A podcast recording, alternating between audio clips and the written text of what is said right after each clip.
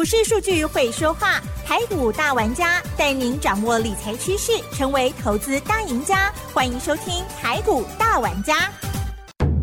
轮源投顾杨天迪分析师，三十年国内外券商法人操盘经验，市场资深量价结构分析专家，精准的量价分析，扎实的基本面研究，带您解码主力动向，揭露股市天机。欢迎收听《股票会说话》。轮源投顾一零九年经管投顾新字第零一零号，news 九八九八节目台进行节目是每个礼拜六下午三点的台股大玩家，我是奇珍，问候大家哦。第一个单元股票会说话，赶快来邀请专家轮源投顾杨天地杨分析师哦，老师您好。齐生好，各位听众朋友，大家好。好快又来到周末了哦。好，我们一样的呢，回到礼拜五来就这个礼拜呢最后的收盘日啊，观看一下老师呢这个观察还有的细节操作，先预告一下喽，就是老师的这个创意，呜，已经好几次登上五百元了，相信呢越来越稳哦。那么另外呢，凡轩这档股票今天表现也非常的亮丽哦，细节上赶快请教老师啦。好，那。对台股非常强，为什么？因为美国股市在昨天晚上涨疯了。美股为什么在昨天晚上涨疯了呢？因为恒大啊，还是恒大事件啊。因为恒大可能要一分为拆收归国有，好，所以就是中国要把它收回去了。因为恒大是本来是民营企业，好，如果它破产。当然，如果国这个中国去接收，就没有所谓的破产的危机，所以危机消除了，自然而然就涨上来。好，但是呢，昨天晚上美国股市其实还有利空，它的利空就是 FED 在这个会后那个会议之后啊，那个记者会讲说，呃，对，十一月份，那么 QE 就要开始退场，嗯，对，就十一月份，本来我们也预计大概就在十一月份了，好，开始退场。第二个部分呢，就是明年的下半年会开始升息。好，原先我们认为最快是明年底，对，但现在看起来要这个速度要加快。可是你会发现到这个利空，在昨天晚上的美国股市却是出现了道琼大涨五百零六点，纳斯达克涨了一百五十五点，费半指数涨了四十五点。好，这个涨幅都在一一趴到一点四趴之间。有利空为什么还会涨？为为为什么有利空还会涨？原因很简单嘛，原因很简单，钱太多，对啊，所以他比较担心的这一批的钱比较担心什么？恒大事件产生的所谓的金融风暴。那如果没有金融风暴，这笔钱又回来了。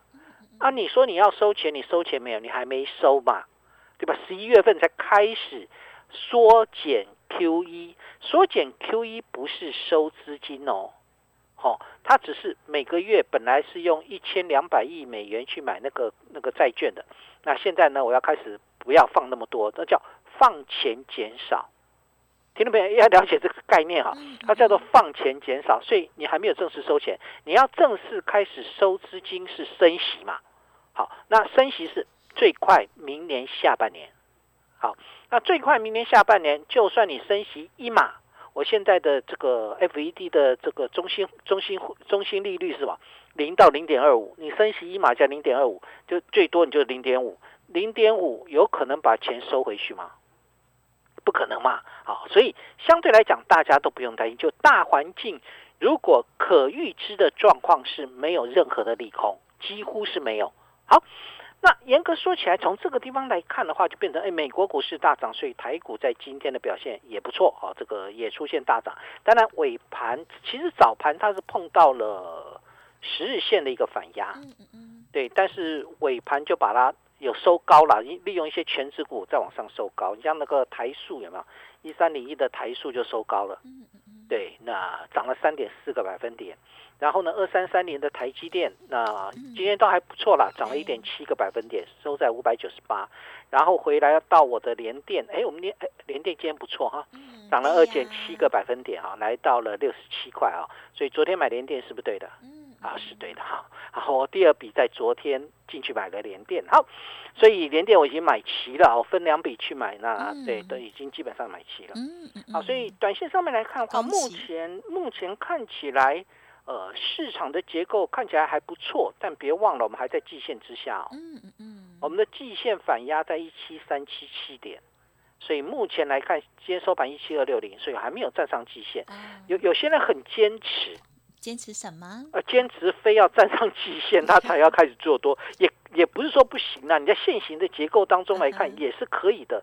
但问题的重心点是，如果我们知道。大环境没有任何的利空的时候，你就不用在这个位置上面去打转嘛，你就不用去纠结在这个这个位置当中，剩下只是怎么来选而已，对吧？听到没有？是不是这样？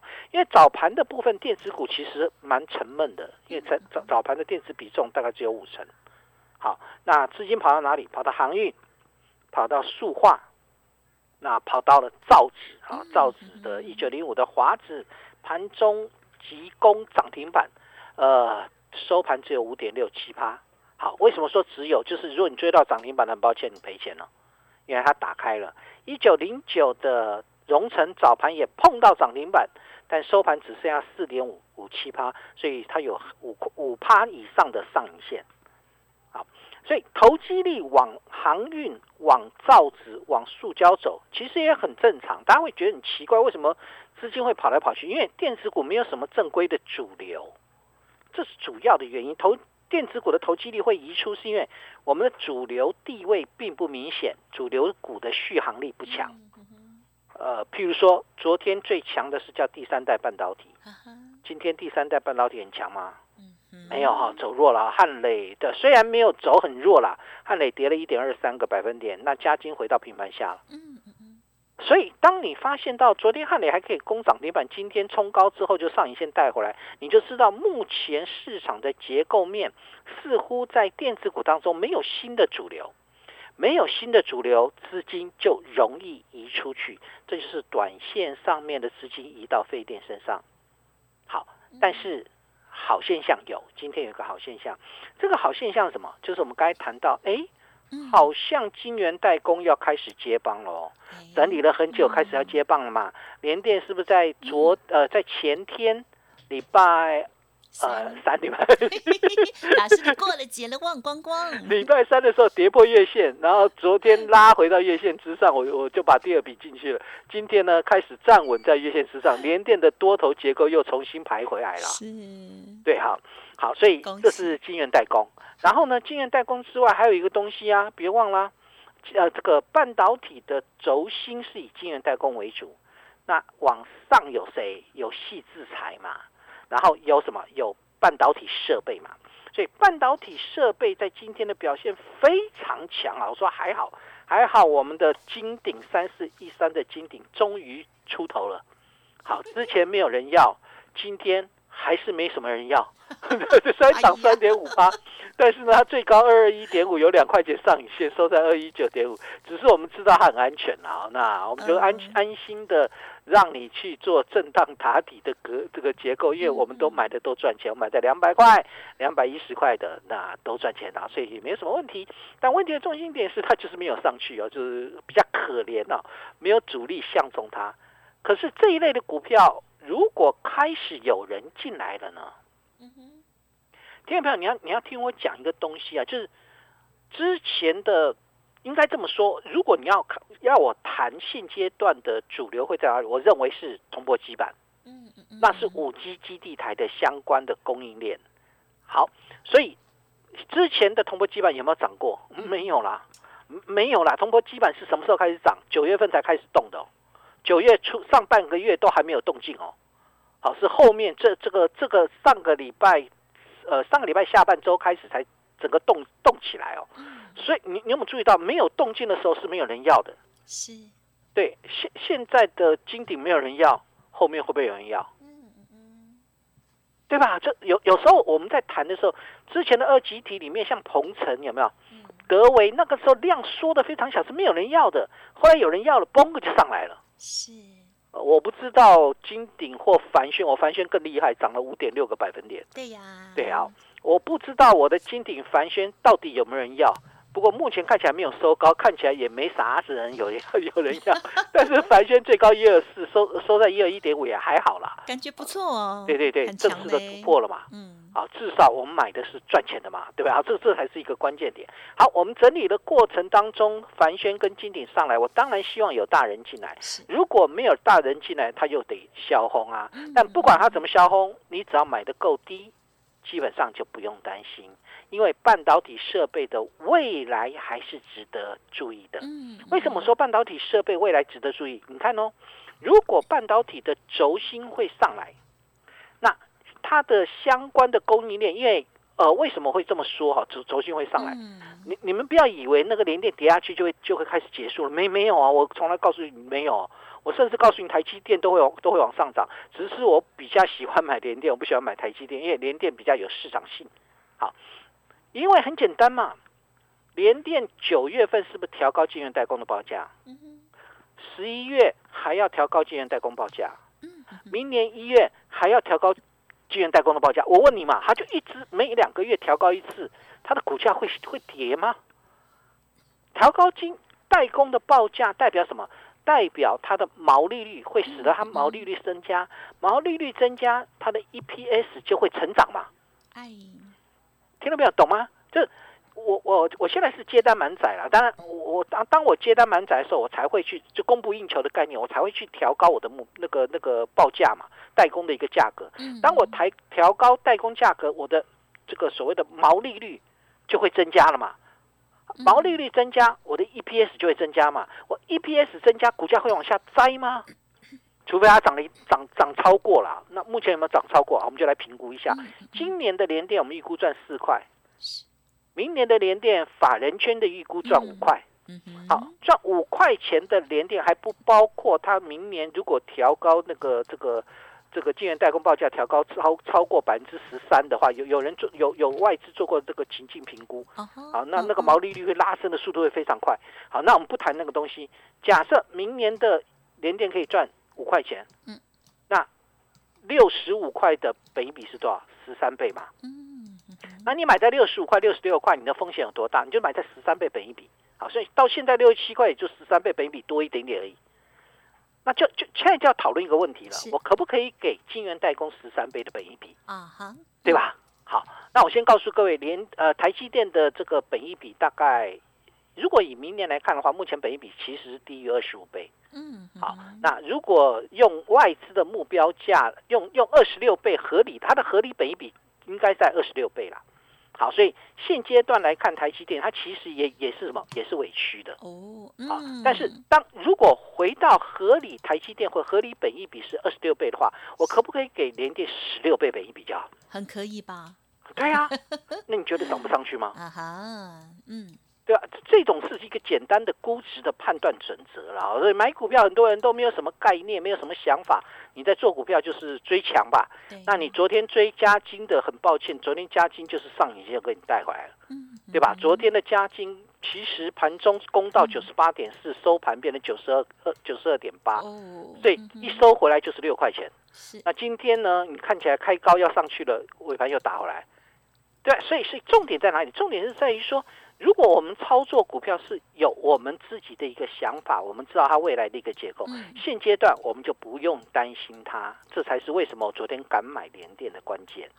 对我认为它 OK 了，整理的差不多了。好，半导体设备的部分，我刚才谈到晶圆代工是一个关键，然后呢，半导体设备。对半导体设备，我现在还不知道，因为都没有大人，只有三六八零的加灯看起来有，好像有人在里面。因为昨昨天的加灯，确定是大人还是小人？不晓得，因为昨天有人。对，加灯是涨停板的，太可爱。然后今天又冲上来，又很强，又不是一日行情。如果今天它是一日行情，就没戏唱。它算是活泼的股票，嗯，因为它它为什么会那么活泼？我想告诉告诉各位，我为什么买凡轩买买这个金鼎，我就不敢买加灯。是因为 EPS 哦，对他真的赚的钱非常少啦，就是加登的上半年大概赚了八毛九，嗯哼哼哼，我们算算他算他一块钱好吧，八毛九我已经很客气给你一块钱，那你现在两百多块，了解，你你知道我我晶体上半年赚多少吗？八块，很会赚啊，对啊，所以所以当然你说一个叫做。U V 的光照和金鼎是只是代工，所以我我同意啦。但是这种股票就必须要整个整个走这个市场的投机力回来，你这种概念型的股票才容易拉嘛。好，那这这种概念型股票能够能够往上拉，也就说明一件事情，市场投机力回来了。我该是不是在斗圈子？是的，对我就是要让你知道，市场投机力回到半导体设备了。嗯，这才是一个关键嘛。所以相对来讲的话，你看哦，你看凡轩的部分也是一样，上半年赚了三点三点二五，嗯啊，上半年赚三点二五，全年度的凡轩，我认为应该可以赚到接近七块钱，嗯嗯呃，股价才一百二十一块。然然后呢，这个这个那个嘉登，我这不知道他今年会不会赚赚三块钱啊？假设他可以赚三块钱，他两百多块。嗯嗯，好好，当然不能这样比，但是你不这样比，你怎么操作股票啊？这这这是一个非常重要的关键。好，所以相对来讲的话，细这个晶圆代工为主轴的一个概念里面，包含了细制裁、嗯细晶圆、封测，所以细晶圆的部分后面拉回来，其实还是可以找买点的。是，另外一个部分当然就在电动车。嗯好嗯好，电动车的部分来看的话，在谈电动车之前，因为现在的电动车我目前并没有持股，嗯，好并没有持股对但是电动车以前走的最凶的叫二极体。嗯，今天还很凶哦，三六七五的德维还拉涨停板，啊不过它那个股价位阶已经太高了，所以电动车的部分可不可以往新的方向走？因为就算这个德维拉涨停，但同样是二级体的强茂却是下跌的。大家有没有注意到，已经没有像之前嗯强茂、德维、台办同步在往上涨，已经没有这样的情况了。所以既然如此，那新的部分在车用的部分，可不可以电动车的部分可以往新的方向走？这地方我们先画个问号，因为目前还没有看到正正规的主流啊，静待观察，所以我们先就静待观察。所以我并没有切进，我之前有这个建和信，后来对盈利掉之后，那我最高是卖到一百零二块了，嗯一百零二还一百零三的样子。好啊，对，那那嗯基本上我建和新目前是没有再接回来啊，没有再接回来。好，另外一个部分来讲的话，就等于是我刚才谈到说，现阶段你的观念、你的轴心必须要放在哪里？其实还是以半导体为主，因为半导体设备要上来嘛，嗯所以细制材的部分应就不会寂寞啦。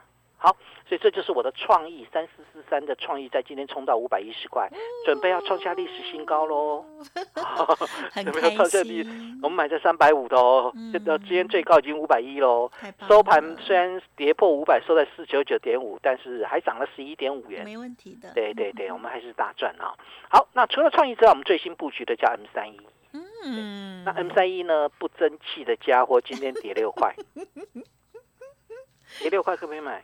我认为四百块以下都可以买。哎呦，嗯我我嗯讲给各位听哦，我今天要跟各位谈的叫 M 三一，是为什么？因为创意在谈叫锦上添花，啊的，对，创意真的很好，因为他有富爸爸嗯叫台积电，是的，他有一个同父异母的哥哥叫什么？世界先进对，所以没没有所谓的产能不足的问题。你们你们放你们的一个一放那个大摩的一百万个心啊，大摩说它产能不对吧？接这个什么，因为产能不足，所以它接单量的一个情况会减少，就放它的一个一这个的啊，嗯，为什么一定要放风筝？放一百万个心不行哦？可以啊，放你的一百万个心，这样可以吗？对，是谁规定不能不能不能放心，还是一定要放风筝？对啊，所以不用担心啊。那 M 为什么谈 M 三？因为 M 三一之前，其实在这一波里面，M 三一的涨幅是最小的。嗯哼哼，对，好，那为什么涨幅最小？因为上半年的 M 三一其实还在存钱当中，所以存钱就是我我之前有跟各位谈过，细制裁，其实你买细制裁应该是老牌的会比新牌的好。啊哈，对，嗯老牌的这就是为什么力旺那么厉害。你很多人都拿力旺来比啦，那是因为不懂的人才会这样比啊。怎么怎么比啊？力旺才赚不到二十块，股价已经来到两千块，那个比超过一百倍哈、不是这样比的。因为力旺叫老牌子，嗯，所以呢，那很多的嗯 IC 设计厂啊，细制才是服务的客户叫晶圆代晶圆代工厂跟 IC 设计厂，所以很多的晶圆代工大厂或者 IC 设计大厂，他喜欢跟力旺来合作，是因为力旺在这个领域里面已经站稳脚步了。他既然站稳脚步之后，他自然而然就会通过很多家的认证。嗯嗯嗯，对，那 M 三一呢？M 三一是一家新的公司，有活力，呃，有没有活力要看它未来有没有成长性。好，但是呢，因为它是新的公司，所以我必须有些有些方案，有些这个细制裁的一些想法方案，我必须要通过你的认证对，才行。对吧？那而这个认证呢，不是你两个月就办到，是要两年。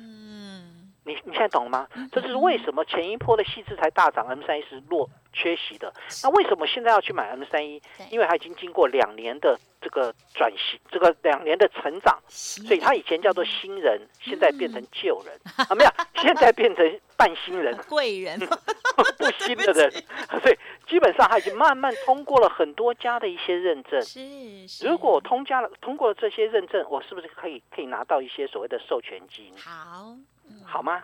好啊，嗯，好，所以基本上像是美系的通讯大厂的五纳米、四纳米开案完成了今年底，然后它跟车用有相关的 IP，然后它的高速传输有 USB 四点零跟 PCIe Gen 4，在明年上半年会贡献营收，投信零持股，这是我要的，所以我想未来的一个部分来看，就看因为投信最近一直在买我的创意啦。投信买最多的叫创意，不过创意的比重也也没拉到十趴，目前大概七趴多而已。那 M 三一它现在是零十股，将来有没有可能建仓？如果一旦建仓，会不会像创意这样？好，这就是我想后面的走势，我们在做的时候会帮各位去设想。下礼拜关注谁？半导体相关供应链。没问题，谢谢老师帮我们做了这么多的提点喽。恭喜创意呢，哇，今天最高五百一耶！时间关系，分享进行到这里，再次感谢杨天迪老师了，谢谢你。谢谢奇珍，祝大家周末愉快。嘿，别走开，还有好听的广告。好的，听众朋友，如果认同老师的操作，记得每天这时段要收听节目之外，另外老师的免费 Light Telegram 也非常优质，欢迎您直接搜寻加入做参考哦。Light 的 ID 是小老鼠 fu 八八九九，Telegram 的账号是 fu 八八九九。当然，认同老师的操作，也欢迎您跟上脚步。今天创意还有凡轩都是很棒的表现呢。好，工商服务的电话零二二三二一。九九三三二三二一九九三三哦。本公司以往之绩效不保证未来获利，且与所推荐分析之个别有价证券无不当之财务利益关系。本节目资料仅供参考，投资人应独立判断、审慎评估，并自负投资风险。